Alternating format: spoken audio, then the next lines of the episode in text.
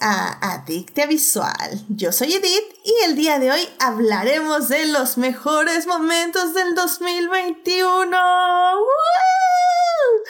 Para discutir, fangirlear, analizar y llenarnos de feels en este nuevo año 2022 en el término del segundo año de Adictia Visual después de 100 programas.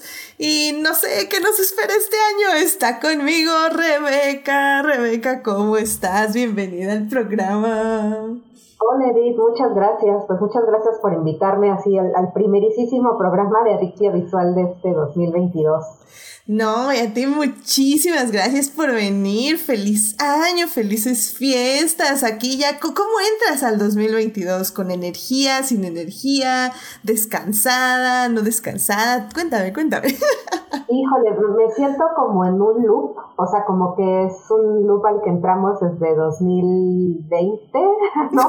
Por todo lo de la pandemia y como que todavía no salgo de ahí, o sea, se me ha hecho bien raro todos estos meses, eh, pues que todo se nos movió a todo el mundo, ¿no? Entre que unos empezaron a hacer home office y, y otros, este, no sé, tuvieron que modificar muchas cosas en su vida, bueno, igual yo y, no sé, ha sido como extraño, entonces siento raro esta, esta, este cambio de año porque siento que ha sido como, como, como que estamos viviendo un periodo igual, ¿no? Sí, súper extraño. Entonces eso siento, como, como estar en una especie de loop. Ya sé, también es, es como, o sea, la verdad, yo no sé cómo luce Adictia Visual en el mundo del 2019. O sea, al final del día este programa inició en pandemia y entonces, no, este podcast no conoce otra forma de vida. ¿En serio? ¿Inició en pandemia? Sí, literal inició en el 2020, enero, y tres meses después ya estábamos en pandemia. Así que estábamos wow. calentando motores y boom, vámonos. Así que ha estado ha sido interesante y como dices, creo que creo que en sí la vivencia de todas estas fiestas, de que uno entre que te cuidas, pero entre que quieres ver gente, entonces como que ves gente de lejitos pero cerca y luego dices, bueno, pero si están abiertas las ventanas o no. O sea, como que ha sido muy interesante y bueno, pues afortunadamente este pues todo ha estado bien y pues Ah, esperamos que siga así, que sigamos con esa incertidumbre, pero con un poquito más de esperanza en el futuro, ¿no crees? O sea, creo que, creo que ese es el, es el punto medio que hay que alcanzar, como con un poquito de pánico, pero con un poquito de esperanza, y así irlo balanceando saludablemente. Sí, yo, yo pensaría que más que pánico con precaución, claro, eso claro. sí, y, pero con mucha esperanza y con ganas de, pues, de que todo salga bien en un futuro cercano. Exacto, sí, sí, sí. Que, que, que, la verdad es que siento que un poco para allá va, o sea, no siento la misma presión que sentí hace un año, por ejemplo, cuando todo estaba realmente horrible, horrible, porque creo que era como el, el pico de, ya sabes, hospitalizaciones y que todo el mundo estaba buscando uh -huh. oxígeno en, en internet y que era horrible. Ahorita la verdad es que no se siente eso, entonces la, eso me da como esperanza. Completamente de acuerdo. Al final del día, por ejemplo, ya mi abuela ya la vacunaron la tercera dosis. Entonces, Qué padre. sí, uno... ese tipo de cosas, así como, como que te relajan un poco. Exacto, exacto. Sí, ya uno siente como que puedes hacer planes, aunque sientas que se pueden cancelar, pero eso, pero es bonito empezar a hacer planes, ¿sabes? Sí totalmente. Exacto, pero miren, querido público, pues nada más rápidamente eh, desearle muy feliz año nuevo y felices fiestas a quienes están aquí en el chat. Está es ese Fallen Angel que es Sofía, y está Héctor como Crónicas del Multiverso, y está este Julián García como Ronin MS. Feliz año nuevo, muchísimas gracias por venir, queridos escuchas aquí al chat de Adictia Visual y pues qué bueno que nos están acompañando. La verdad es que les confieso que este programa estuvo a punto de no pasar. Porque al parecer la gente se sigue, o sea, creo que 3 de enero sigue siendo vacacional. y tienen fiestas y tienen reuniones o están este, desvelados y pues quieren irse a dormir, ¿verdad, Carlos? Ah, ¿verdad? ya estoy quemando a Carlos. Pero pues Rebeca y yo estamos aquí porque Rebeca y yo tenemos energía, tenemos ganas de ya empezar este año. para bien o para mal, no lo sé. Así, así, que bueno, pues aquí les vamos a estar hablando de nuestros mejores momentos del 2021 en series y en películas, porque la verdad es que ya entrando en el tema, 2021 eh, fue muy curioso en muchos aspectos, no solo hablando de... Bueno, para empezar, pues fue el primer año, entre comillas, que regresamos al cine, ¿no? Eh, ya empezaron todos estos estrenos que se detuvieron en el 2020, empezó a haber estos grandes blockbusters que empezaron a traer las multitudes al cine. Eh, mucha gente ya se animó, incluyéndome, a ir a ciertas funciones. Evidentemente no, bueno, personalmente al menos yo no regresé al cine como lo hacía en el 2019, pero ya me estaba animando a pisar más salas de cine. Incluso creo que la sala más llena que fui fue evidentemente a la de Spider-Man No Way Home que pues no estaba asquerosamente llena como las demás salas eh, que había en ese cine, pero sí al menos estaba la mitad, entonces sí fue así como, uy, sale a la mitad, ¿qué le vamos a hacer? y pues fue muy curioso, de hecho yo estaba platicando, creo que en Crónicas o aquí, no, no, no, no recuerdo sinceramente, que la verdad es que descubrí que sí extrañaba el cine, ¿sabes? Era... Eh, o sea, yo siempre me quejé y siempre he ido a las salas más vacías, a los horarios donde van menos gente, que es en las madrugadas de los sábados, o sea, bueno, en las mañanas de los sábados, para que no encontrara ningún alma. Pero descubrí que mi regreso a cines en pandemia estaba disfrutando mucho al público. O sea, sí me seguía enojando los celulares, sí me sigue enojando que comenten cosas que no hay que comentar, pero sobre todo, por ejemplo, en Spider-Man y extrañamente en West Side Story, que fui a verlas al cine, hubo muchas reacciones del público que realmente me recordaron por qué vemos cine, ¿sabes? Es esa, esa colectividad donde sabes que tal vez a ti no te sorprende, pero a que toda la demás gente a tu alrededor le está sorprendiendo y te contagian esa emoción, te contagian esas ganas de, de estar viviendo lo que ves en pantalla, ¿no? Eso, eso para mí, así en general, diciéndolo de alguna forma, fue lo que me trajo el 2021 en cine. Y pues no sé, me pareció como muy curioso. No sé si tú lograste vivir algo por el estilo, Rebeca. Pues no tanto en el sentido de que yo también busco las salas más vacías, porque también así odio los tipos que, están viendo el celular todo el tiempo, odio la gente que está hablando. O sea, yo soy, soy como bastante de misántropa cuando voy a una sala de cine, la verdad. Y entonces he regresado a ver algunas películas eh, y entonces busco yo también como horarios super vacíos y he descubierto que de los más vacíos es como entre semana a mediodía. O sea, a las 12 del día no va nadie al cine, obvio, ¿no? Porque pues entre que los chicos están en la escuela, este, la gente trabaja y pues los que tenemos trabajo sin horario, pues podemos ir a esos horarios. Entonces, este, me ha tocado, o sea, sí he ido a funciones, pero me ha tocado muy vacías. De hecho, yo la, la función que fui de Spider-Man era una sala grande y había muy poquita gente. O sea, yo creo que en la sala, aparte no fui los primeros días que se estrenó, sino fui como a una semana del estreno, me parece. Y había, no sé, o sea, cuando mucho éramos 15 personas en la sala, yo creo, y era muy grande y entonces estábamos todos separados y no, no vi esas reacciones que se compartieron en un inicio en internet, así de, sabes, como multitudes gritando cuando había ciertos momentos emocionantes. O sea, aquí no, como éramos muy poquitos y muy separados, creo que nadie se animó a, reaccionar de una manera así como, como fuerte, ¿no? Este, y si lo hubo, pues la verdad es que no los escuché, no los vi, porque este, éramos, pues estábamos como muy, muy, muy aislados en la sala. Eh, lo, que sí vi y que sí me, e, es una de las cosas que, me, que gustan mucho y que igual van a decir que, que, que sí soy como super pero cuando fui a ver Titán, o sea, fui a una sala de cine y sí estaba, esas, era una sala más pequeña y esa sí estaba casi llena, ¿no? Con los respectivos eh, huecos, ¿no? Que ponen en las salas de, para separar a las personas para que no estemos todos juntos. Pero sí había mucha gente. Y entonces sí llegó un momento en que hubo una pareja que así se paró y se fue. Iban a decir así eso porque te gusta, ¿no? Pero es que me gustan las películas que provocan sensaciones de ese tipo. O sea, que sean tan incómodas o tan molestas o tan provocadoras que, que pueden provocar que la gente se para y se, se y se vaya. Y eso hace mucho que no me había pasado, o sea, hace mucho que no había visto una película de ese estilo y me pasó recientemente con Titán. Entonces eso también me parece, me parece padre. O sea, me gusta que haya, que se puedan ver en cine ese tipo de películas. Uf, sí, la verdad sí. O sea, creo que sí extraño eso del cine, como la verdad no me he animado como a ver películas donde hay que apostarle mucho, o sea, de que realmente puede no gustarme, o sea, siento que eh, yo ahorita mi condición para ir al cine es que realmente sea una película que ya sé que me va a dejar algo visualmente o de fangirleo, de fandom o no sé. Entonces sí, lamentablemente sí, porque pues sí le estoy dando más dinero a blockbusters que no lo necesitan, pero pues sí he ido a ver nada más puro blockbuster.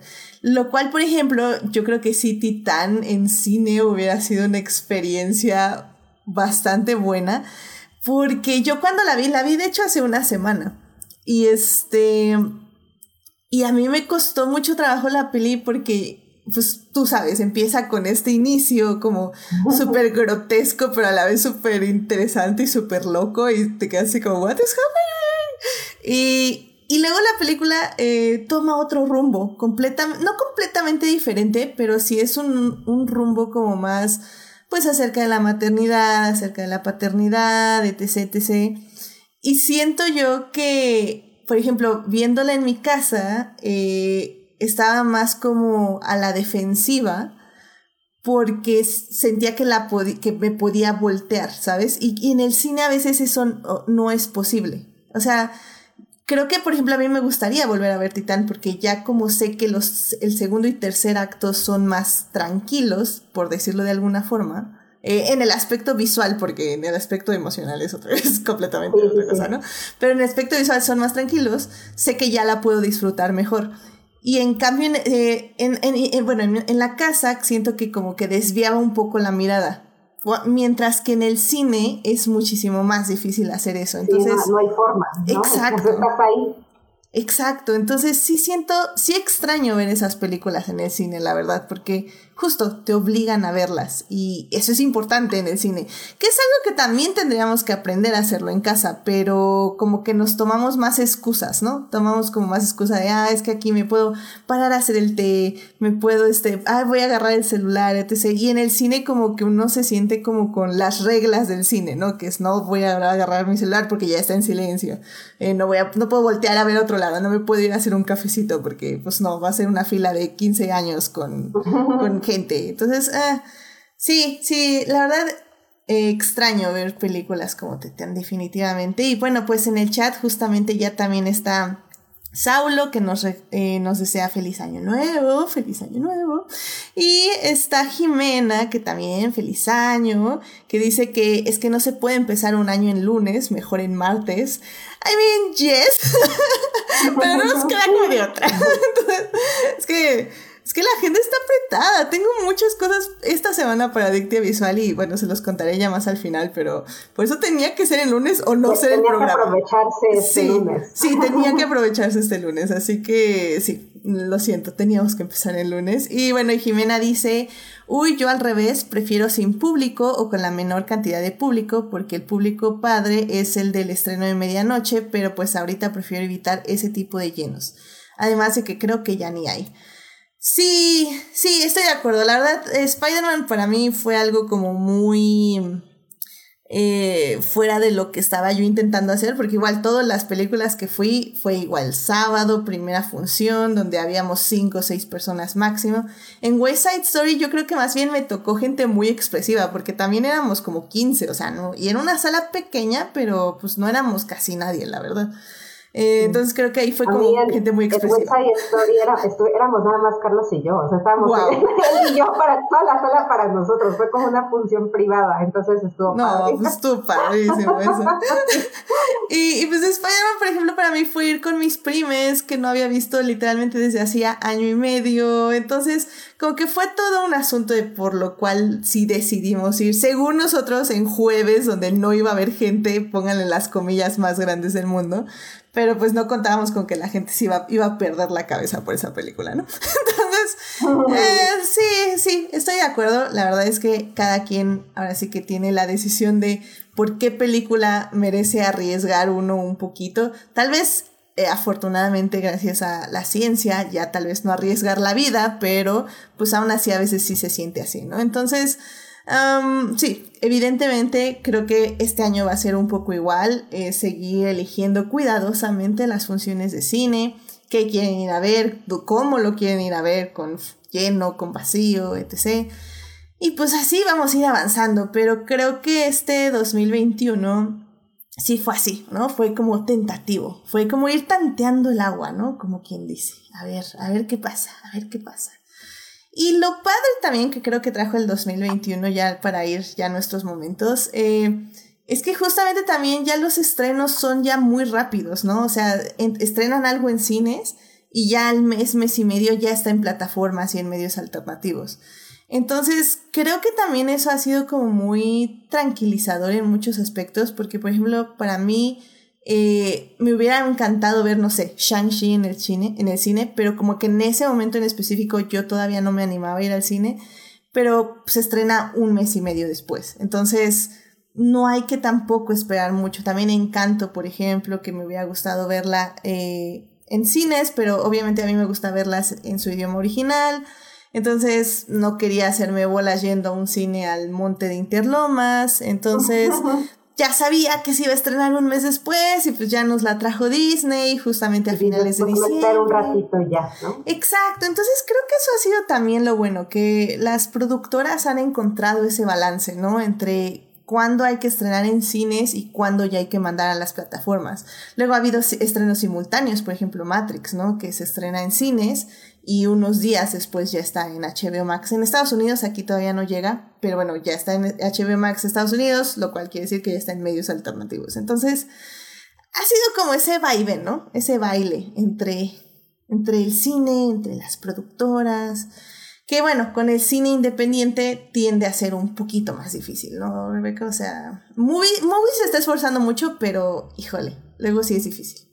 Sí, eso te iba a decir. Creo que, por ejemplo, en el caso de, de Movie, pues ellos compraron Titán y compraron eh, Annette, ¿no? La película de los Carax. Entonces, pues también están apostando un poco por que tengan estrenos pequeños en salas y después en la plataforma, aunque ellos sí se están esperando unos meses más, me parece. O sea, creo que, por ejemplo, Annette creo que se estrenó no sé si dos meses después de, que estuvo en cines y Titán le va a pasar lo mismo, o sea, se va a estrenar creo que hasta febrero o marzo, no me acuerdo, pero igual, o sea, como que ellos sí dejaron pasar un poquito más de tiempo. Pero al final esas dos películas son películas, pues digamos, no tan independientes, o sea, son películas más o menos grandes, pero dentro de su rubro, desde luego, o sea, no son, no son blockbusters ni nada, pero pues son películas que, que vienen eh, pues reconocidas una con la Palma de Oro, otra pues de ser un, un, director muy famoso, etcétera. Entonces, bueno, son películas que ahí encuentran salida en, otro tipo de plataformas como Movie, pero finalmente están entrando también a este sistema de exhibición, ¿no? De, en, que, en que pueden pasar un ratito por salas de cine y un poco tiempo después ya se pueden ver en streaming. Entonces creo que eso ha pues nos ha abierto una nueva forma de ver cine, tal vez, ¿no? En donde ya tú básicamente decides un poco como lo que decías, Eric, que dices, bueno, pues igual esta no la voy a ver y mejor la veo en streaming unos meses después. Y ya, como que tú eliges cuál va a ser tu forma de, de acercarte a esas películas. Efectivamente, sí, por ejemplo, ya hablábamos justo a, a mitad del 2021 de la película de Green Knight, que ya encontró dónde se va a estrenar, no va a ir a cines por lo que veo, va a ir directo a plataformas, lo cual creo que sí es una lástima, pero ok. Sí, yo creo que eso hubiera sido padre ver en pantalla. Sí, yo sí la hubiera ido, eh, yo hubiera ido a verla en pantalla, sinceramente. Sí, yo también. Pero bueno, pues, pero bueno, ya va a estar en plataformas legales, entonces, luego también es eso, ¿no? Porque digo, en este programa apoyamos los medios alternativos por distintas razones pero también apoyamos que cuando se estrena en un medio legal, vayan a verla en ese medio legal, justamente para darle ese visto, para que se vea que ese cine sí nos está llamando la atención y que sí nos gusta. Entonces, pues ya saben, The Green Knight ya se va a estrenar, si no mal recuerdo, es en Amazon. Sí, así es. En Amazon. Entonces, para que vayan y la chequen y le den un clic. Y si ya la vieron, la dejen de fondo mientras hacen otra cosa. No hay problema. El chiste es que le den el play para que Amazon diga, uh, les gusta The Green Knight, les gusta ver a Dev Patel en el bosque caminando. ¡Wow! no, ya saben que, que hablamos mucho de Green Knight y evidentemente yo creo que vamos a hacer un live de nuevo de esa película para ya hablar con spoilers 100%. Así que va, va, a, estar, va a estar interesante. Em, rápidamente saludos también a Uriel Botello que llegó ya aquí al chat que sigue odiando Twitch porque no le avisa cuando estamos en vivo, pero yo creo que te, hay que poner una alarma, más bien. Así pues, si no te avisa Twitch, pon una alarma en tu celular como lunes 9.30, Twitch, y ya, este, porque sí, Twitch no te quiere, Uriel, lo siento mucho. pero bueno, pues... Pues mira, Reuka, yo creo que ya con esto podemos eh, hablar este, justamente de nuestros momentos favoritos en el cine y la televisión. Eh, yo digo que no necesariamente tiene que ser el top, eh, películas que estén en el top 10, pero, pero bueno, evidentemente vamos a hablar de películas que nos gustaron mucho o series que nos gustaron mucho. Entonces, pues, si no sé si tú quieres comenzar con uno de tus momentos que te hayan así fascinado del 2021 en el cine y la televisión. Eh, pues no, no tengo como, como un momento así en particular, de, digamos como para todo el mundo, sino como momentos personales, porque creo que mi momento eh, personal favorito del año pasado en relación al cine fue regresar a los festivales de cine, justamente porque en el, en el 2020 pues fue cuando todo esto empezó y fue cuando nos encerramos y pues ya no pudo salir y muchos festivales decidieron o cancelar o volverse híbridos o mover sus fechas, o sea, varios festivales se desajustaron, etcétera. Y el año pasado ya tuve la oportunidad de regresar a, a Guanajuato, al Festival de Guanajuato, pero sobre todo el, uno de mis festivales favoritos que es Morelia. Entonces, para mí es eso, o sea, como volver a los festivales y volver al, al Festival de Morelia fue así, yo creo que como mi, mi highlight del año pasado en cuanto a cine, porque pues tiene un montón de cosas que me gusta, que es pues ir a la ciudad, que me parece muy bonita, ir como un festival que creo que desde que empezó pues tiene una, una, una visión y una misión muy, muy clara y siempre trae una programación increíble y además pues es ver a, gente que luego en todo el año no ves, aunque vivas en la misma ciudad, pero casualmente te encuentras en Morelia, ¿no? Porque pues es como una especie de reunión para muchos cinéfilos, entonces incluso gente que no conocía la llego a conocer allá, eh, ¿no? Personalmente, este, y no sé, o sea, volver allá, este, volver a tener contacto con la gente, encontrarme con mis amigos, cosas de ese tipo que son como súper básicas, pero, pero que son esenciales para la vida. Ese fue como mi, mi momento favorito del año pasado. La verdad que padre, o sea, eh, yo la verdad fui nada más de festivales como en un momento muy específico de mi vida, pero me alegra mucho verles ahí en los festivales, conviviendo con gente, este, viéndose, conociendo. Mira, no existes solo en Twitter, también eres una persona de carne y hueso, wow. Y, y pues sobre todo que ustedes nos recomiendan esas películas que apenas van a salir y que dicen, ah, esa está muy buena, vayan a ver cuando salga y así. Y, y, bueno, que luego traían también el festival aquí a Cinépolis. Entonces, la verdad, qué padre, qué padre que ya se hicieron los festivales a mí personalmente sí me gustó mucho que los hicieran online, porque evidentemente eran más accesibles. Pero. es que eso también está bien padre, la verdad. Sí, sí, exacto. Y me acuerdo que por eso pude ver eh, sin señas particulares. Me acuerdo que vi por eso la de Wolf Walkers también en los festivales online. Entonces, eh, ojalá se, eh, se conserve como algo híbrido. La verdad a mí me gustó mucho tener acceso.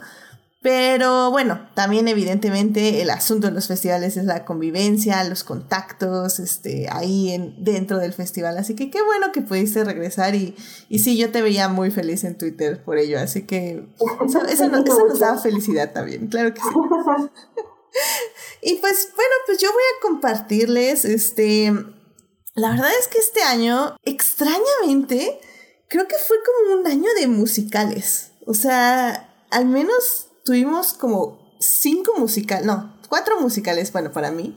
que me gustaron muchísimo y que sí tengo que decir que me llamó mucho la atención, o sea, como que fueron saliendo uno tras otro, uno tras otro, y, y la verdad es que complementaron mi soundtrack musical increíblemente, ya no estuve escuchando nada más una cosa este año, escuché cuatro cosas.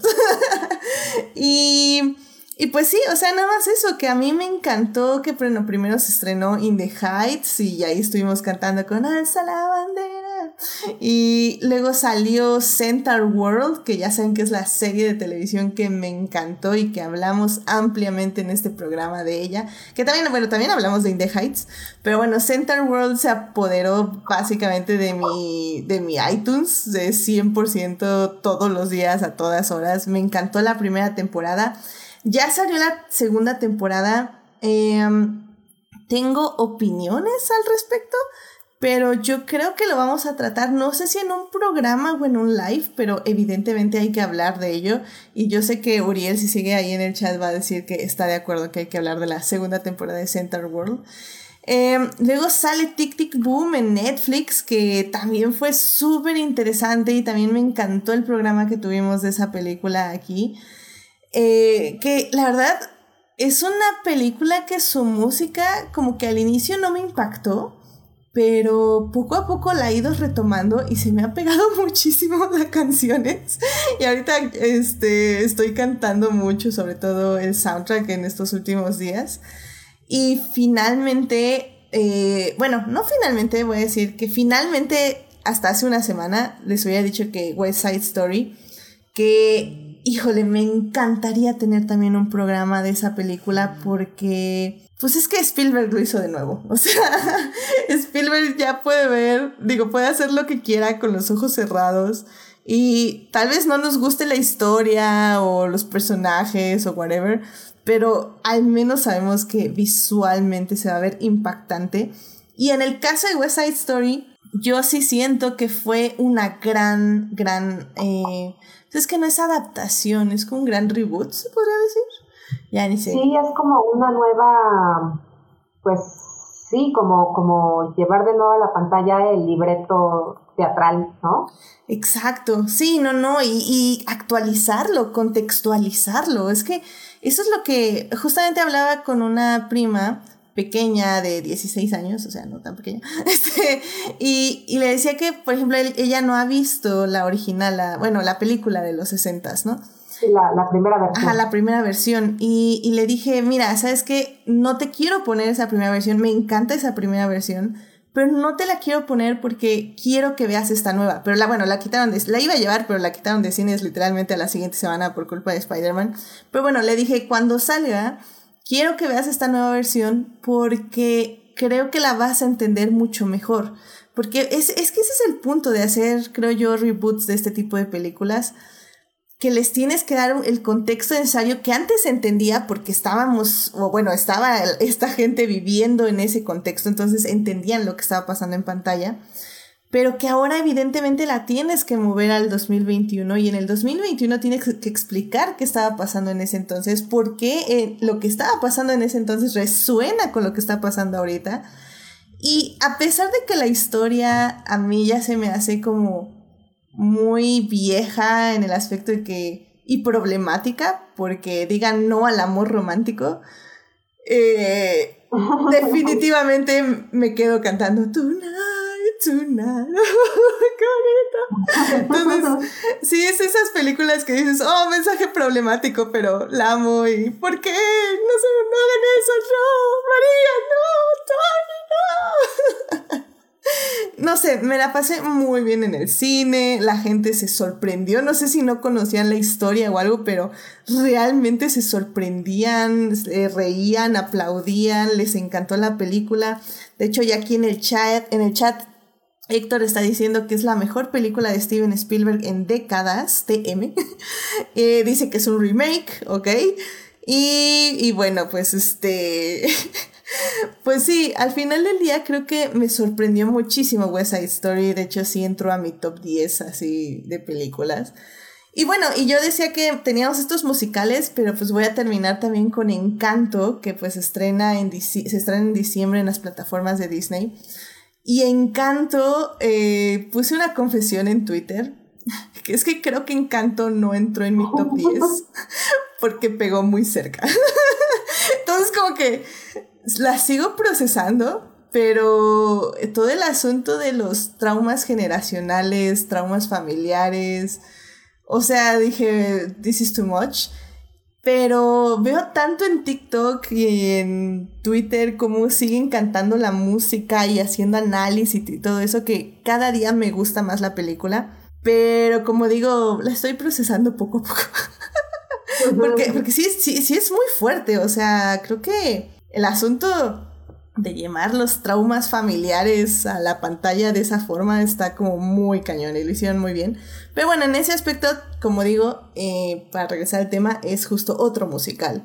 Entonces, para mí, eh, justamente como siento que lo primero que quiero resaltar es eso, que para mí sí fue el año de los musicales. O sea, hubo muy buenos musicales con diferentes virtudes y defectos, evidentemente, pero que creo que eso fue lo interesante y lo padre. O sea, para mí, In the Heights, Tic Tic Boom, Center World, West Side Story y Encanto realmente trajeron algo nuevo a la mesa o más bien algo nuevo, aportaron a la mesa de los musicales y me encantó, me encantó, me encantó, me encantó.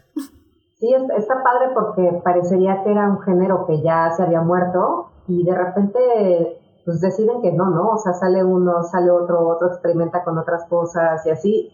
Y de repente ya tenemos un año donde hay como cinco musicales y me parece que, es un género que va a seguir este, apareciendo por ahí. Entonces me, gusta eso, cuando hay como géneros que uno ya creía muertos porque ya se habían sobreexplotado, pero si hay, hay realizadores, realizadoras que le dan la vuelta o que, o que lo, no sé, que utilizan la música de otra forma, creo que todavía se pueden hacer un montón de cosas bien interesantes.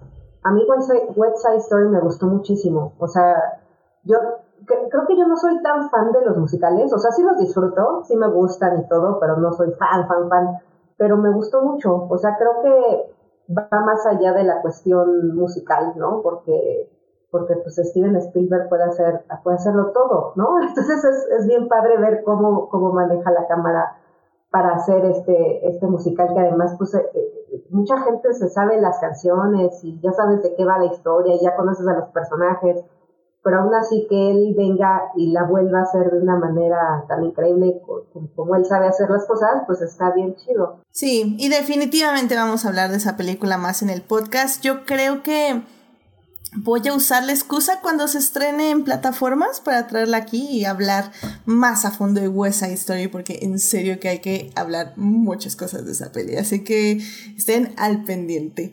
Eh, pues otro momento del 2021 que quieras compartir, Rebeca, del cine y la televisión. Ay, ¿qué será? Es que sí hay como, como varias cosas que, que me gustaron.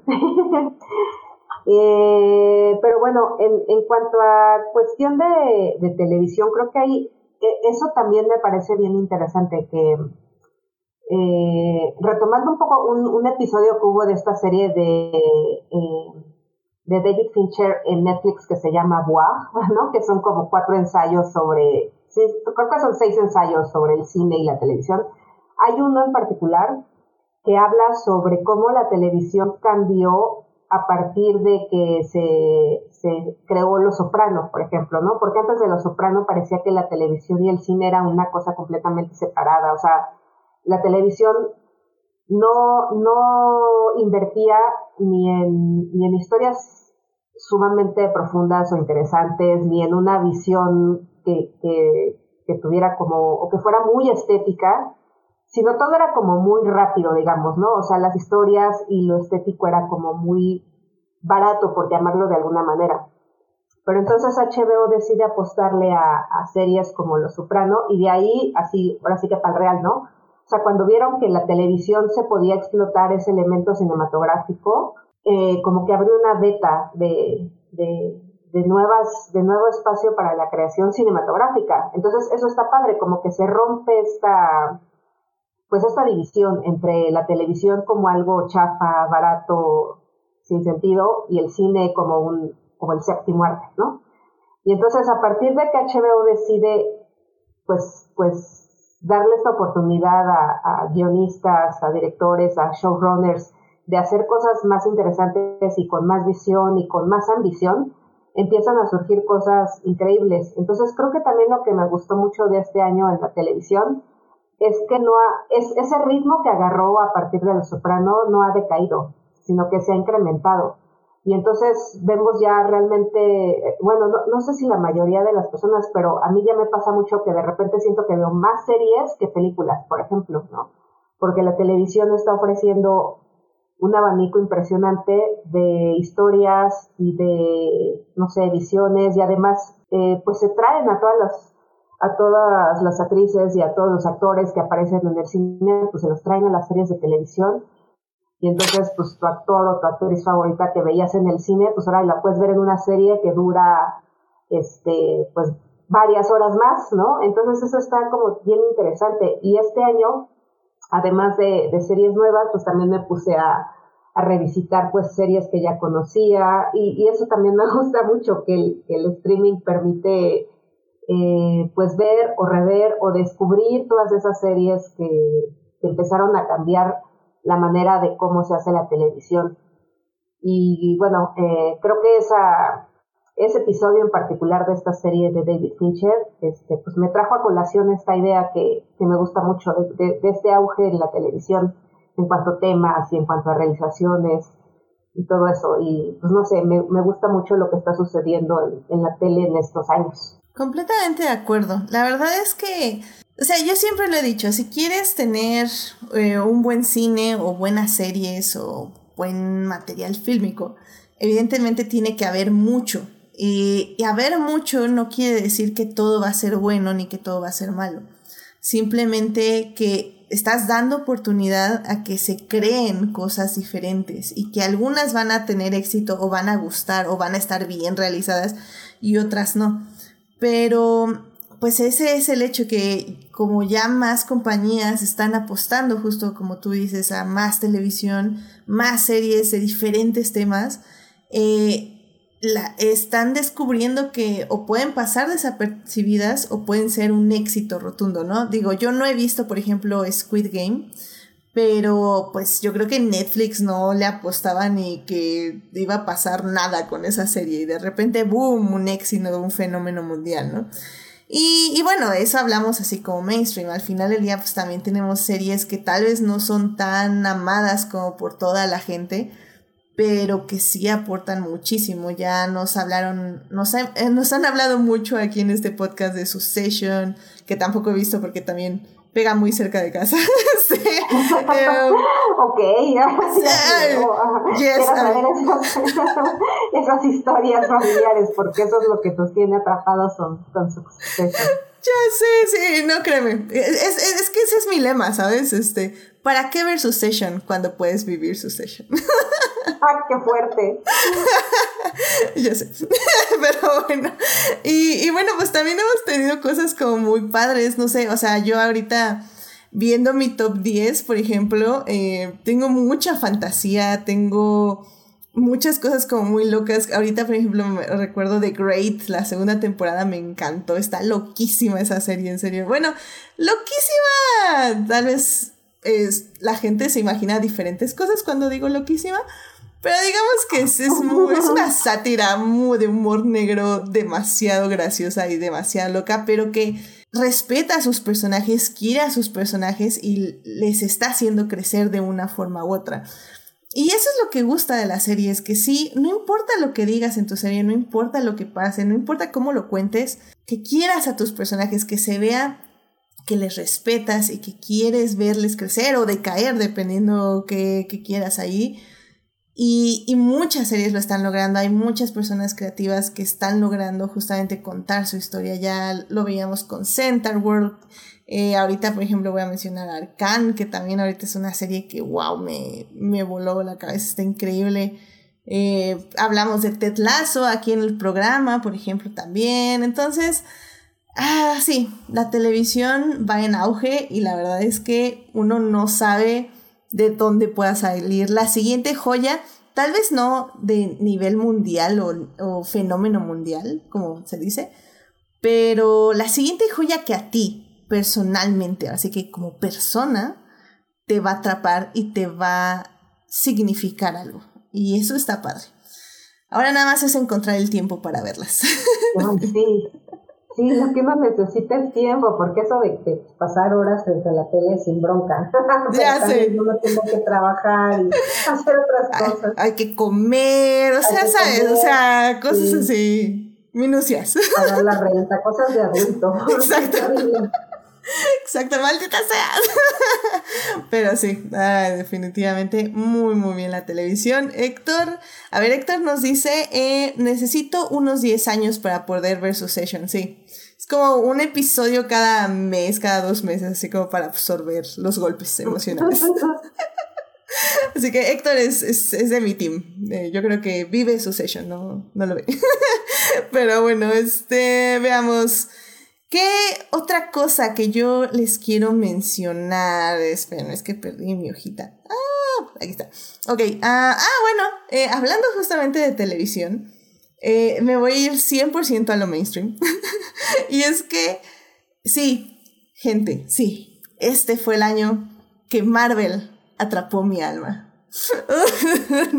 no lo había logrado en 10 años y este año lo logró.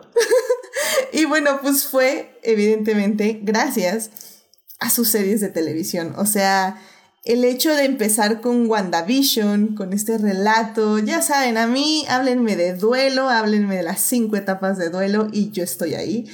Y empezar así con WandaVision, hablando del dolor, de la pérdida, de, o sea, de todas estas emociones que, que suceden cuando pierde una, una persona muy querida y ponerlo de esa forma en el universo Marvel, explorando un personaje, porque para mí los 10 años de Marvel ha sido ver pum pum bam bam, explosiones, trajes bonitos y X, ¿no? Pero como que yo nunca había logrado conectar con los personajes de Marvel. Eh, aparte que eran literalmente nueve de cada diez eran hombres blancos ricos. Entonces, pues, pues es, la verdad está un poco difícil. No, no puedo conectar con eso. Y, y me encantó que quisieran iniciar esta nueva etapa eh, con Wanda, con sus emociones, con su pérdida. Uf, no. Y, y de una forma tan divertida también, hablando cinematográficamente. No, me atrapó Wanda, WandaVision y ya cuando estábamos ya con Capitán América dije, bueno, no me encanta esta serie, pero habla de temas importantes. O sea, yo jamás hubiera apostado que Marvel iba a hablar de racismo en una de sus series y dije, wow, o sea, wow, muy bien Marvel.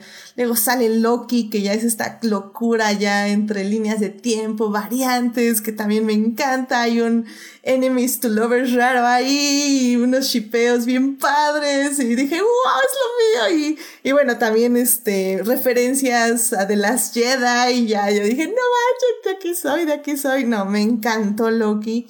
Y bueno, pues ahorita que tuvimos Hawkeye, que no me gustó muchísimo, creo que es la serie como más débil, pero me encantó esta Kate Bishop, la protagonista, la, lo hizo muy bien, mucho carisma, la amé.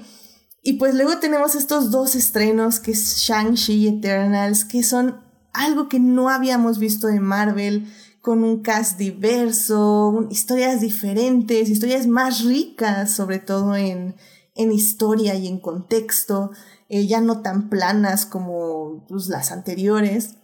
Eh, Eternals pues llega Chloe Zhao y, y dice, Marvel me vale.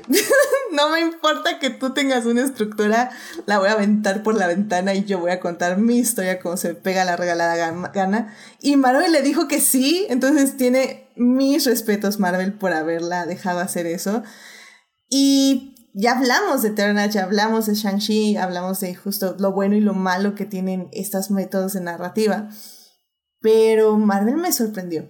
Y, y con esa sorpresa y con ese corazón medio abierto, llegué a ver Spider-Man porque dije va a ser un puro fanservice, no me va a gustar, porque eh, va a ser, pues sí, fanservice sin sentido, ¿no?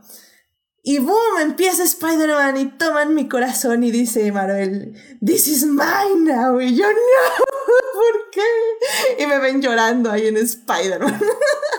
Entonces, o sea, la verdad que wow.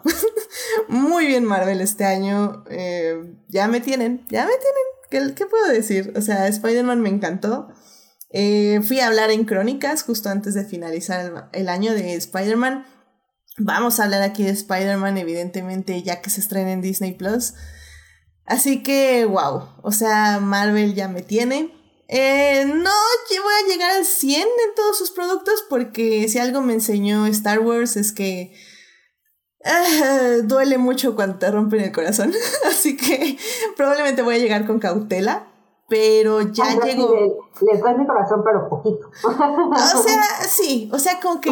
Sí, ya tiene la puerta abierta pero todavía quiero que se limpien los, o sea, se quiten los zapatos y se limpien en alfombra antes de pasar, ¿sabes? O sea, no confío que vengan limpios. y, que pasen por el detector de armas también, porque no sé qué traigan. Pero bueno, ya está abierta la puerta, ¿sabes? Ok, yo, yo, estoy igual que tú en el sentido de que, o sea, son películas que sí veo y sí me divierto en el momento y todo, pero no soy fan porque me pasa esto que dices, ¿no? Así de, bueno, son hombres ricos, blancos, este casi de, ok, y luego y entonces no le he entrado a las series por eso mismo. O sea, porque pienso así de ya le invertí demasiadas horas a las películas que duran una eternidad. Y entrarle a las series este, me da un poco de flojera, pero con lo que dices, eh, me la vendiste muy bien. Al menos WandaVision me la vendiste muy bien ahorita. Sí, no, WandaVision, yo lo que sí, sí te recomendaría WandaVision y te recomendaría Loki. Creo que Capitán América, bueno, es este Falcon and the Winter Soldier, perdón, es que yo ya le digo Capitán América. Este Falcon and the Winter Soldier y Hawkeye son menores en muchos otros aspectos, pero yo creo, yo así te recomiendo de corazón abierto WandaVision y Loki. Creo que son dos muy buenos productos que tienen propuestas muy interesantes sobre sus personajes, que eso es a mí lo que más me interesa, no el mundo, es el MCU X. Pero esas dos series tienen propuestas sobre sus personajes y eso a mí me gustó muchísimo. Muy, muy padres, la verdad. Vayan, vayan a ver, ya saben, y pues de todas estas series y de todas estas películas hablamos en el podcast en el año, así que vayan a checar ahí los programas. a ver, rápidamente, Sofía en el chat nos está diciendo, a mí me gustó The Wheel of Time y el regreso de Dexter, muy buenas series ambas, la verdad. Dexter todavía no acaba, va a terminar la próxima semana, pero ya tenemos también programa asegurado de Dexter. La verdad está muy interesante esta nueva temporada. Eh, Héctor dice, hay un Greg de Egg que él mismo dijo que, eh, que él mismo dijo que lo era. El año en que Edith se hizo Marvel Zombie. eh, espero que no Marvel Zombie, pero ok, sí, ok. Fan de Marvel, tal vez sí. Sofía dice, la nueva temporada de Doctor Who también sorprendió. Sí, sorprendió muchísimo y esta de año nuevo también estuvo increíble. Eh, Héctor dice, donde todos la amamos, bueno, Netflix o Amazon, porque no va para Disney Plus. Ah, mira, no, sí es cierto. Eh, Spider-Man no va para Disney, así que vamos a ver ahí donde la vemos, pero bueno, cuando se estrene vamos a hablar de ella. Y dice Héctor, es que Marvel nos repara el corazón, así quedé yo con DC. Ah, mira, bueno, sí, es que nos rompen el corazón por todos lados. ¿Qué le vamos a hacer? pues, Rebeca, un último momento del cine que quieras o televisión que quieras compartir así con el público de este 2021. Sí, este, dos ejemplos que me gustaron muchísimo de pues que tienen que ver con el rescate cinematográfico, porque también una cosa que a mí me gusta mucho son las cuestiones como de los acervos y de cómo eh, y de la restauración de películas y todo ese tipo de cosas. Entonces, acabo de ver dos ejemplos que a mí me gustaron mucho y que además tienen que ver con música. El primero, pues, es el documental de Peter Jackson eh, de Get Back sobre los Beatles, porque, o sea, a mí lo, lo, primero que me sorprendió así de entrada es la restauración que le hicieron a las películas, porque pues fue toda una sesión de creación, ensayos y el concierto de los Beatles que ocurrió en el 69, me parece, eh, y que pues, ocurrió en el transcurso de un mes, y entonces hubo camarógrafos filmando todo en 16 milímetros, y algunas de esas cosas se utilizaron para un documental que se llamó, eh, creo que Let It y después un poco como que el material quedó arrumbado hasta que muchos años después le dicen a Peter Jackson, que es gran fan de los Beatles, que si no quiere hacer algo con eso, y él desde luego dice que sí. Y lo primero que hacen es restaurar todo el material, o sea que son no sé cuántas horas de filmación, pero, o sea, quedó tan, tan prístino, así que tú lo ves y parece que lo grabaron ayer, ¿no? Entonces es muy impresionante ver a los Beatles así como en vivo y a todo color, como si estuvieran de esa edad, ¿no? Y como si estuvieran vivos los que ya fallecieron. Y la manera en que Peter Jackson lo armó este, es muy padre, porque al final terminó siendo un documental de ocho horas, dividido en tres partes, ¿no? Que está en Disney Plus, y que puede ser muy pesado, porque la verdad es que durante esas ocho horas, bueno, durante siete horas ves a, los cuatro tipos y a Yoko, ¿no? Sentada ahí al lado de John Lennon, pues creando y creando y peleándose y discutiendo y creando y peleándose y así, ¿no? Y entonces de repente dices, ¿qué está pasando? Yo creo que si uno no es muy fan de los Beatles puede ser muy pesado. Pero si uno es medio fan, bueno, si eres muy fan, así lo vas a ver con felicidad, pero si eres así como, pues que te gustan algunas rolas y que sí puedes soportar el ritmo del documental, es como un disfrute increíble porque llega al final, que es el momento del concierto, y ahí ya, así toda la espera y toda la paciencia que uno tuvo durante las siete horas previas, se recompensan muy cañón en la última hora, porque además Peter Jackson hizo una edición increíble, increíble así de de multicámara, así donde ves como cinco o seis cuadros en pantalla y, hace una cosa súper emocionante y súper chistosa además, como bien divertida. Le mete como una narrativa además bien interesante en donde unos policías intentan ir a callar el concierto y entonces se vuelve como una película de acción hacia el final, muy padre, muy, muy padre. Y la otra, la acabo de ver, esa, esa, esa documental está en Star Plus y se llama Summer of Soul. Y, es una película que tuvo un, eh, como un camino parecido, porque justo en el 69, cuando se celebró Woodstock, que todo el mundo conocemos Woodstock porque pues fue un evento que se filmó y se hizo una película y todo el mundo lo conocemos y bla, bla, bla, y es un hito.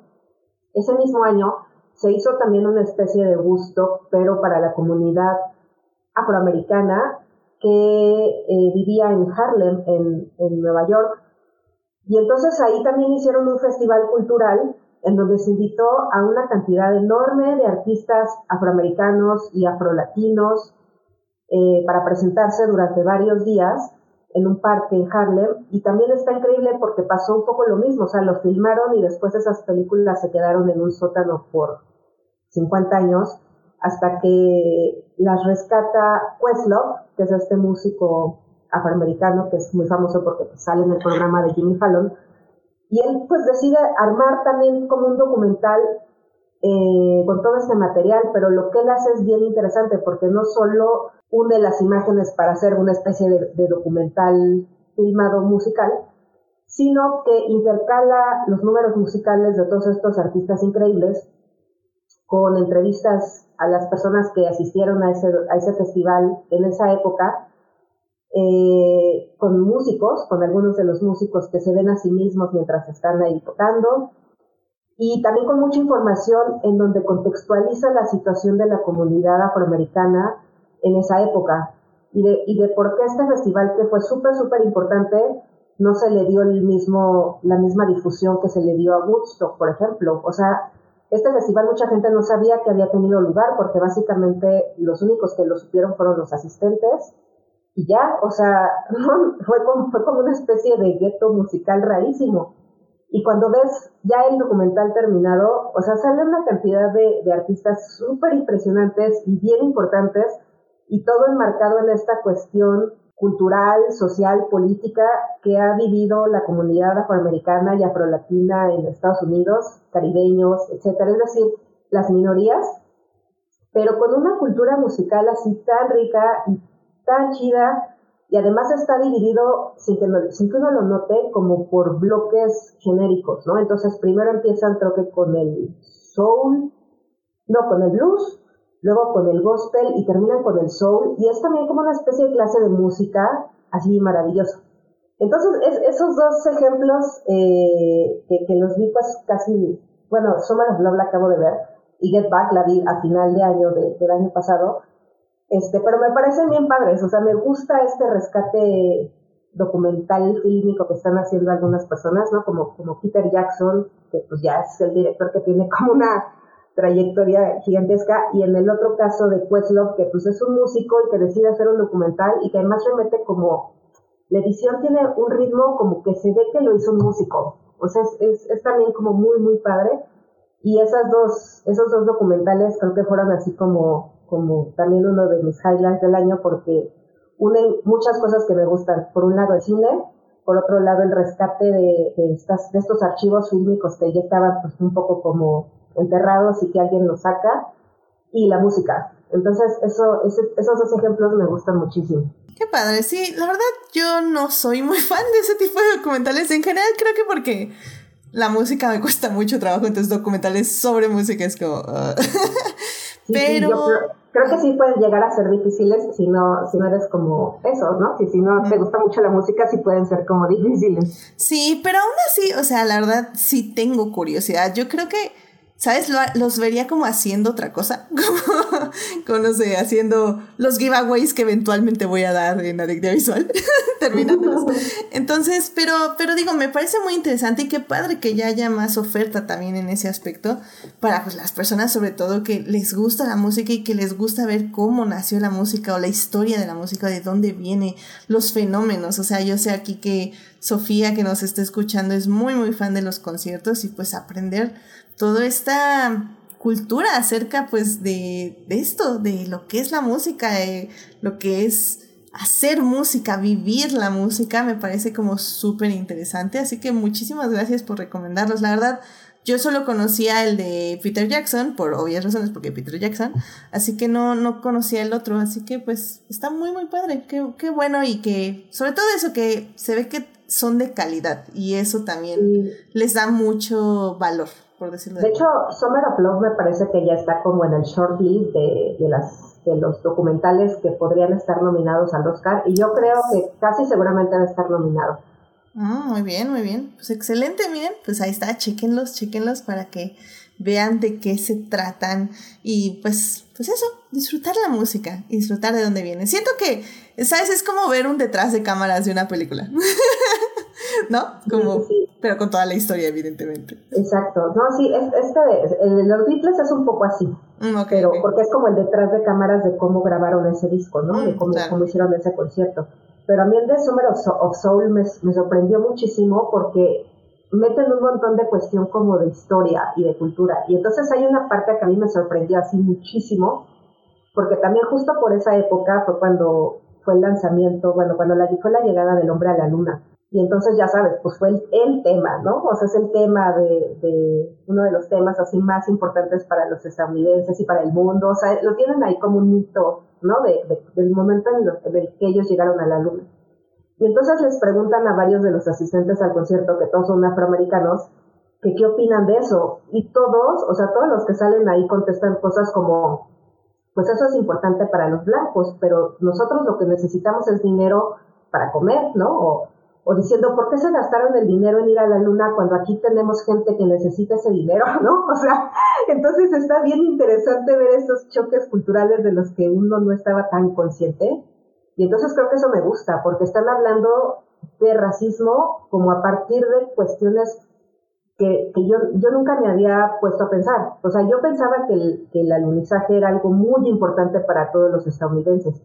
Y entonces ahí me di cuenta que es muy importante, pero para los estadounidenses blancos, porque para los negros les daba lo mismo. O sea, ellos tenían otro tipo de necesidades que no estaban siendo cubiertas y el, o sea, el viaje a la luna era como un desperdicio de dinero. Y entonces es algo que yo nunca me, había puesto a pensar y que me pareció súper interesante.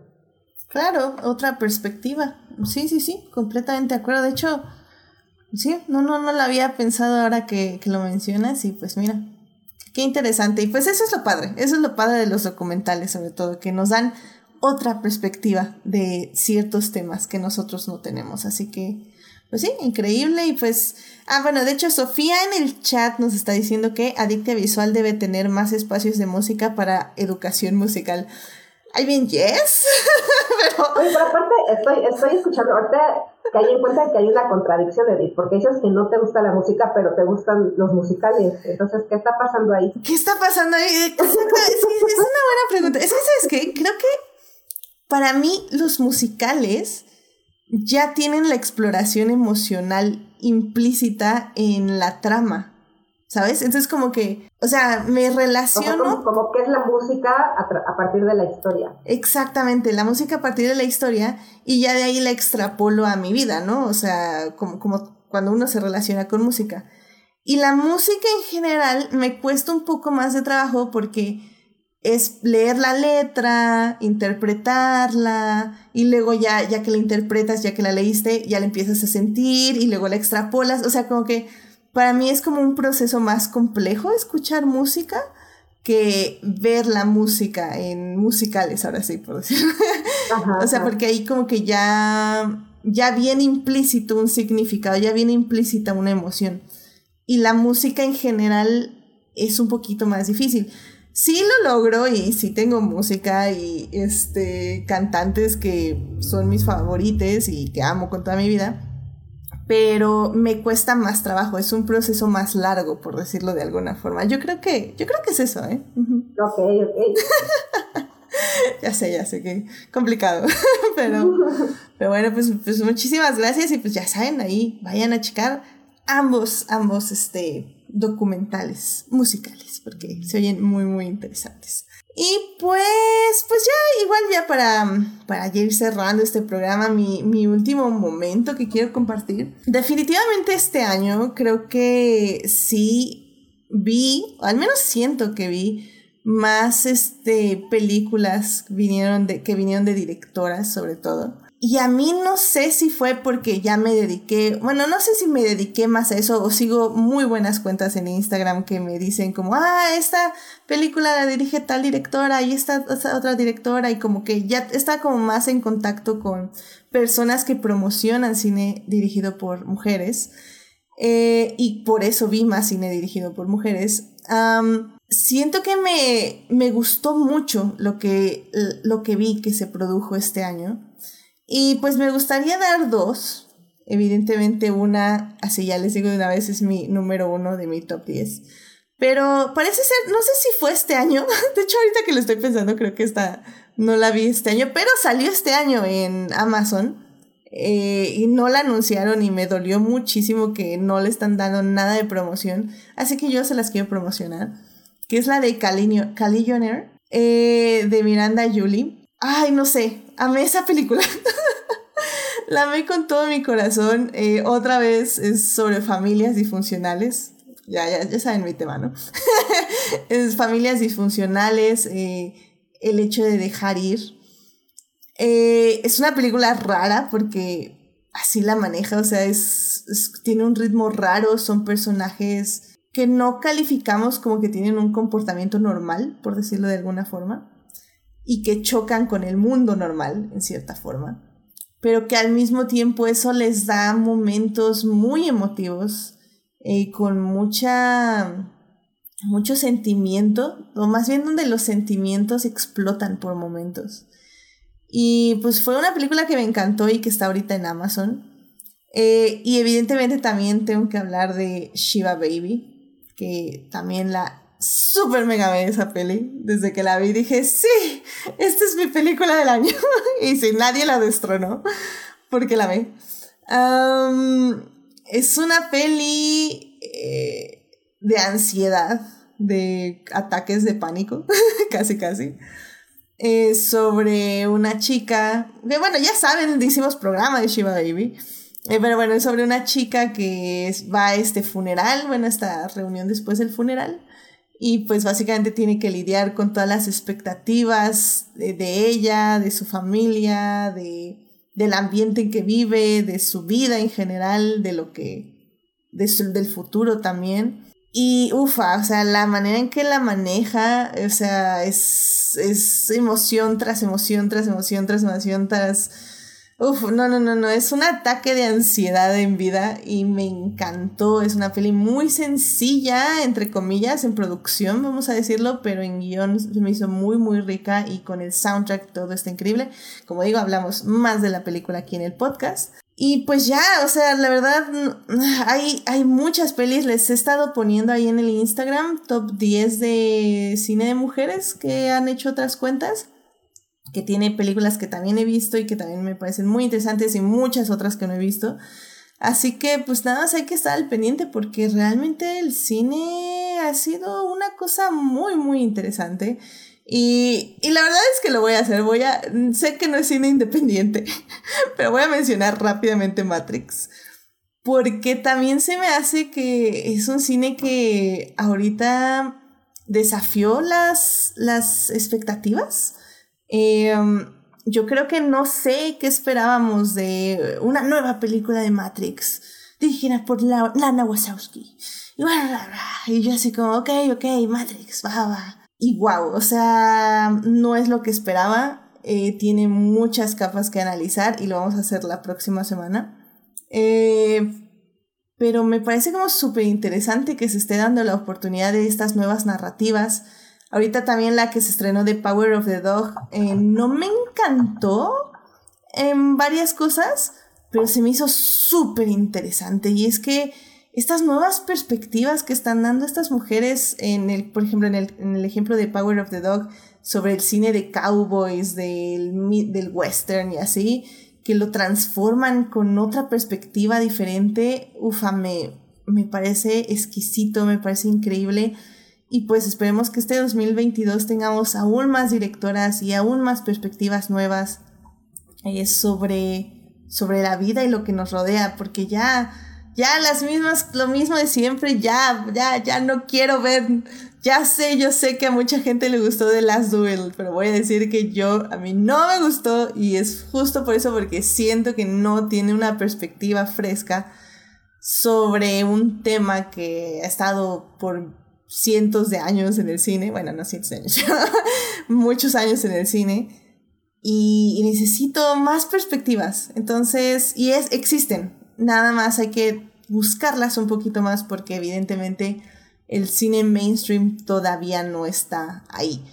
Pero, pero bueno, ya se está acercando. Tenemos The Power of the Dog, por ejemplo, que fue un éxito en Netflix. Así que, pues a ver, no sé, a ver qué más nos depara este, este año. A mí, en, relación a este punto que estás diciendo así de, de, cine de mujeres, a mí también me sorprendió mucho cuando hice mis, mi lista de 10 películas favoritas del 2021 y ya, o sea, la hice así como, hice como un listado grande, y después descarté uno, bla, bla, bla, hasta que me quedó mi lista de 10. Y ya cuando vi me di cuenta que la mitad era dirigida por mujeres. Y entonces eso se me hizo así increíble, porque creo que este año fue, ha sido el año en el que he incluido más directoras. Y yo sí puse en el, en el número uno de Power of the Dog, porque a mí sí me gustó muchísimo. O sea, me parece que es de esas películas que, que, me sorprendió por muchos lados, así, así me, eh, me explotó la cabeza. Entonces, para mí esa fue mi número uno. Eh, también puse Titán, ¿no? De Julia Duporno. Eh, una película argentina que se llama El perro que no calla, de Ana Katz. Noche de Fuego de Tatiana Hueso. Eh, y una película que se llama Violet de Justin Bateman, que se estuvo en, el Festival de Los Cabos, que gracias a que Los Cabos pues fue híbrido, también pudimos ver ahí muchas películas. Ah, y también entró un documental que está dirigido por, por dos directores, una de ellas mujer, que es un documental bien padre que les recomiendo mucho, está en, en Disney Plus, que se llama El Rescate, y es de los mismos directores que hicieron eh, Free Solo, que fue este documental que ganó el Oscar. Entonces ellos escogieron, bueno, ahora hicieron un documental que se llama El Rescate, que es súper emocionante, así como Free Solo, y es obviamente un rescate. y ahí también fue codirigido por una mujer. Entonces, este, no sé, eso también me sorprendió mucho, que en mi lista resultó ser, ¿no? Mitad hombres, mitad mujeres, y eso me parece padre. Sí, la verdad a mí, a mí sí me falta un poco más de, balance en mi top 10, sinceramente. Pero, a ver, déjame, chico. Mm, al menos veo en mi top 10 Ah, una, dos, tres, cuatro. Ah, no, no, no, no está, bastante, sí. no está mal. Digo, y son colaboraciones, dos son colaboraciones, así que no es como 100%, pero oye, no está mal. No, no está nada mal. Y en series también tengo como colaboraciones, o sea, la verdad sí, oye, sí, creo que... Eh, o sea, menos de la mitad, pero no está mal también. También en series es una. Eh, según yo, está 2-3. Creo que en esta también es 4-5. Ah, pues no, también. ok, ok, colab sí, sí, sí, mira, mira. Ah, qué, qué surprise, qué sorpresa. No me lo esperaba, sinceramente. Y me faltaron, o sea, la, verdad es que, por ejemplo, vi Titán, como digo, sí me gustó, pero definitivamente no a mi top 10 no entra. es, es complicada. es una película Oye, complicada. Y, y, hace rato que decías de los westerns, ¿sí viste First Cow? No, y la tengo ahí, no la vi, pero miren, sí, ya, con, ya contraté Movie por tres ah, meses a nueve pesos. Entonces la voy a ver. Sí, es súper linda. O sea, es que se, se, ve es, esto que decías así de que viste en The Power of the Dog, así como, como otra mirada en el western. Esta es igual. O sea, también tiene como otra mirada, muy, no sé, es distinta, se siente distinta, pero es bien bonita. Y es que, ¿sabes qué? Luego, por ejemplo, Power of the Dog, yo no sabía que la dirigía una mujer. Y, y, me acuerdo que la terminé de ver y le dije a mi hermana, es que no sé, tiene algo diferente. Eh, me gusta, o sea, estaba como terminando la película, ¿no? Y, y, sale el crédito y vi como un nombre y dije, ah, suena como a nombre de mujer, pero evidentemente no vamos a estereotipar este nombres, así que déjamelo chico. Género. Exactamente, no voy a asumir. Entonces voy a buscarlo en internet. Y dije, ah, no, pues sí, sí es una mujer. Dije, con razón. O es que, es que esto no. Pues sí, es que esto no lo puede hacer un hombre, o al menos no todos los hombres. Aquí se va a decir no todos los hombres, porque hay, hay, hombres que tienen... Sí, no, not all men, porque hay hombres que sí tienen muy buenas sensibilidades y, y que me encantan cómo hacen sus personajes masculinos, etc, etc. Pero, ay, no sé, o sea, de Power of Dog, como digo, no me encantaron muchas cosas, pero me encantó esa mirada. Entonces, pues es, es, es, así, o sea, a veces sí buscamos las películas, o bueno, a mí, a mí me pasa que a veces sí busco como, ah, a ver, voy a, esta película la recomendaron y probablemente es una mujer porque la recomendó tal sitio, etc, etc.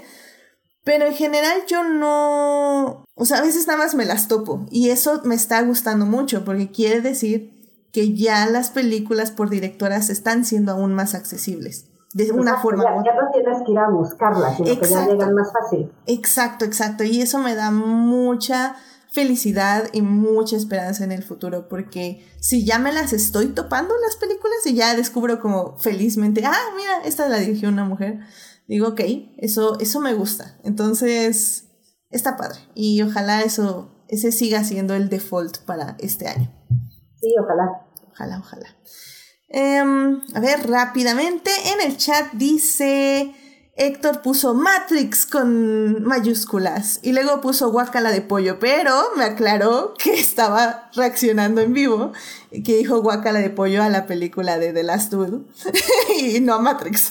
Matrix eh, es emoción, dice. Y bueno, dice que, que se va a pelear en esa colina, dice MR.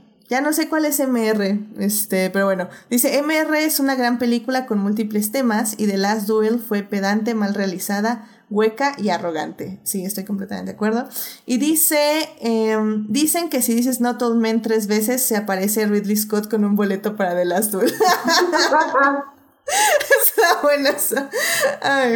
Sí, no, perdón, es que sí. Yo sé que a mucha gente le gustó de las Duel, pero en serio que no, yo no pude. Yo no pude con la edición. Es que para mí fue la edición y sé que la editó una mujer, eh, pero siento que en este caso a mí me, creo que fue mi papá que me decía como, ay, este, ahora la editó una mujer. Y le digo, sí, pero...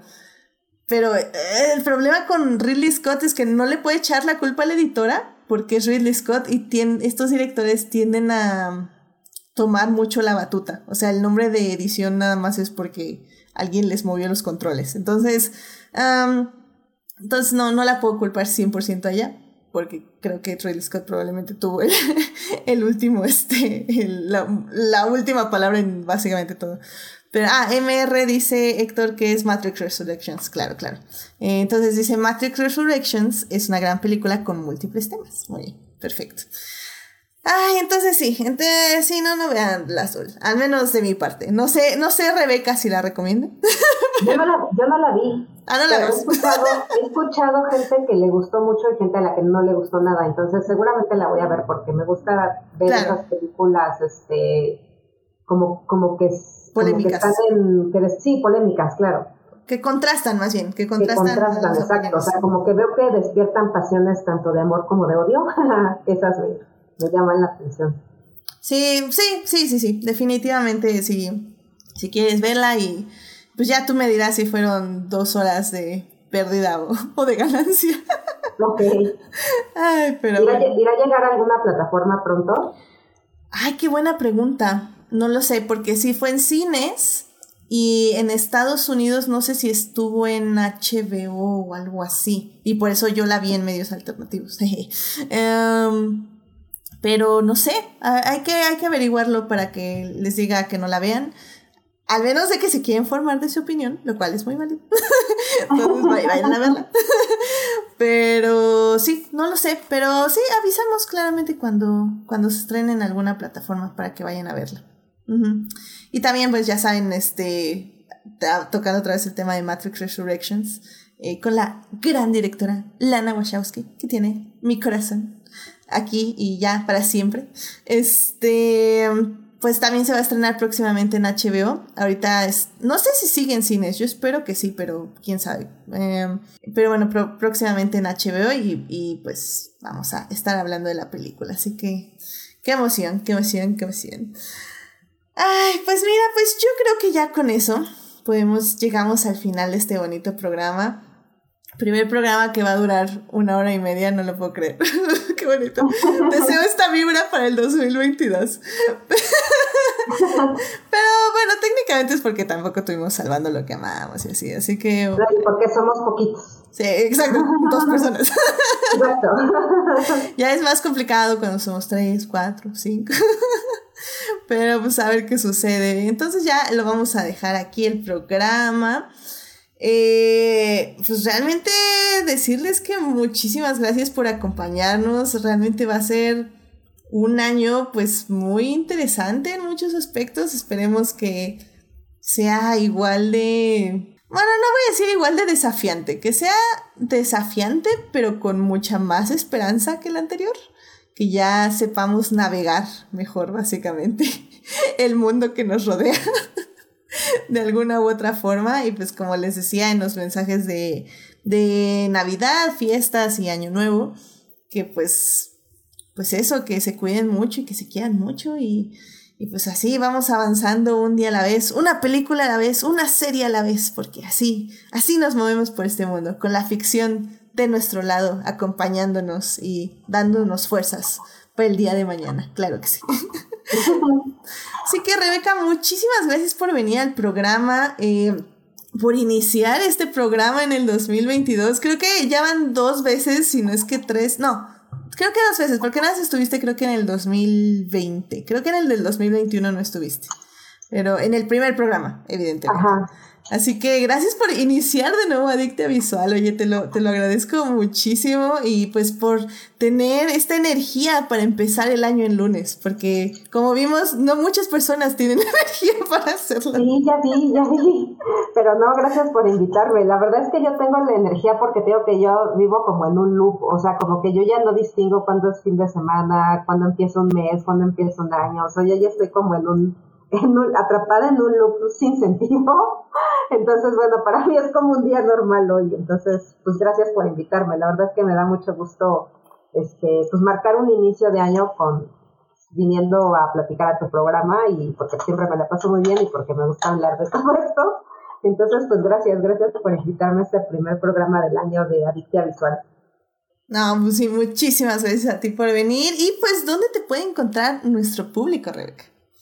Eh, pues estoy en, redes sociales, en, Twitter y en Instagram como Rebeca JC. Excelente, muy bien, muy bien. Y pues ya saben, querido público, que a mí me encuentran en HT Idea, donde hablo de... ¿De qué hablo en mi Twitter? Ya, es que en serio, ahora sí inverné 100% de mi mente, ¿eh? Hablo, pues sí, de Reylo, hablo de Hannibal, hablo de el campeón del mundo, Luis Hamilton, y hablo de justicia para Luis Hamilton, y hablo de que la FIA es un asco, y, y así seguimos con nuestra campaña en defensa de Luis Hamilton. pero pues bueno, pues sí, ahí ando, y también ando, ando dando reseñas, sobre todo en el Instagram, porque sí me puse al día, ¿eh? La verdad es que sí estuve viendo bastantes series y películas que tenía pendientes. Y ahí estuve haciendo reseñitas para tanto Twitter como para Instagram, así que pues vayan a, echarle un ojo. Y pues muchísimas ya no sé qué pasa aquí. Ah, ok. y pues bueno, querido público, pues ya saben, suscríbanse al canal de YouTube y Twitch para que les avise cuando estemos en vivo. Más bien, bueno, nada más sería en el canal de Twitch para que les avise cuando estamos en vivo y nos acompañen en el chat como estuvo Sofía, estuvo Julián, estuvo Saulo Tarso, estuvo Jimena, estuvo Uriel. Y estuvo Héctor, así que muchísimas gracias por acompañarnos aquí en el programa en vivo. Y pues también muchísimas gracias. Este, no, espérenme. No, es que en serio, no, ahora sí ya, me perdí 100%. Ok. Y pues ya saben, eh, acuérdense que los miércoles estamos en el estreno en YouTube a las 9 de la mañana. Y ahí nos pueden volver a acompañar en el chat o pueden llegar, si son team diferidos del miércoles, pueden llegar ahí que en, la semana, la última, el último programa del 2021 estuvo esta Jimena y también estuvo Saulo ahí en el chat acompañando y ahí estuvimos platicando del programa de Navidad que hicimos el especial de Navidad gótico con Anne Rice. Así que pues ya saben, ahí también pueden estar ahí en YouTube y pasen a dejar su like también a YouTube. La verdad es que me ayuda mucho este, si van ahí, nas le ponen like o comentan, también estaría muy padre. Y bueno, también gracias a quienes nos escuchan durante la semana en Heartis, Spotify, Google Podcast y en iTunes. Este programa estará disponible ahí a partir del miércoles en la mañana igual. Eh, saludos a Juan Pablo Nevado, Jesús Alfredo, Joyce, Fernando, Jorge Arturo, Jessica, Ximena, eh, Julio y Taco de Lechuga, quienes son parte del Team Diferidos. Muchísimas gracias por escuchar. Em, y bueno, si quieren más de Adicta Visual, ya saben, estamos en Facebook y estamos en Instagram, que en Instagram ya saben es como donde más me dedico, porque el Facebook solo es para Juan Pablo Nevado, porque él está ahí siempre en el Facebook, lo cual se lo agradezco muchísimo. Eh, pero bueno, en Instagram ahí estamos en Adicta-Visual y pues ahí voy a publicar las reseñas y todo eso a partir de la siguiente semana, porque esta semana voy a sacar mi top 10 de series y películas. En serio, yo, mi objetivo es sacar eso. Quiero hacer una dinámica nueva eh, para sacar el top 10. Así que estén al pendiente en Twitch ahí con sus notificaciones. Eh, probablemente mi meta es que sea el miércoles jueves y si no es el jueves viernes. De todas formas les aviso en Twitter para que a ver si me pueden acompañar. Eh, va a ser algo como un monólogo, supongo. Ay, ay, voy a ver qué hago. Espero que la compu no explote. Básicamente va a ser una prueba para ver si la compu aguanta. Así que, pues, pues sí, esta semana va a ser la publicación de los top 10 y para que ustedes también me compartan sus películas y series favoritas del 2021. Y bueno, pues la próxima semana, como dije, la próxima semana, la verdad, dije de qué quiero hablar, porque la próxima semana me toca consentirme. Ya les diré por qué. este, porque enero es el mejor mes de todos. Entonces, la próxima semana dije, Edith, ¿de qué quieres hablar? Este, ¿qué programa sería el que te gustaría hablar del corazón? Y mi corazón dijo, quiero hablar de Matrix Resurrections. Así que el próximo programa va a ser de Matrix Resurrections. Como digo, está en el cine, va a salir ya próximamente en HBO. Y pues sí, tengo que hablar de esta película que me gustó mucho. Ah, es complicada, eh, como digo, es algo que no esperábamos, es algo interesante y es algo que al final creo que en su segunda parte tiene muchísimo corazón. Así que, pues eso vamos a hablar, para que se den una vuelta a las 9.30 de la noche el lunes. Y bueno, Héctor rápidamente dice, Instagram es para chavos, que Héctor también está en el Facebook, sí, cierto. Vayan a Instagram, Héctor, es más divertido, publico más seguido y, y, tengo gente muy interesante ahí, pero bueno, está bien. Y pues bueno, pues este, pues ya, con eso nos despedimos. Rebeca, muchísimas gracias por venir. Cuídense mucho, sigan, eh, pues sí, síganse cuidando, tomen precauciones pero al mismo tiempo vean con un poco de más esperanza el futuro. Así que nos vemos, que tengan una muy bonita semana. Rebeca, muchas gracias por venir, cuídate mucho, nos estamos escuchando. Gracias, chao. Bye.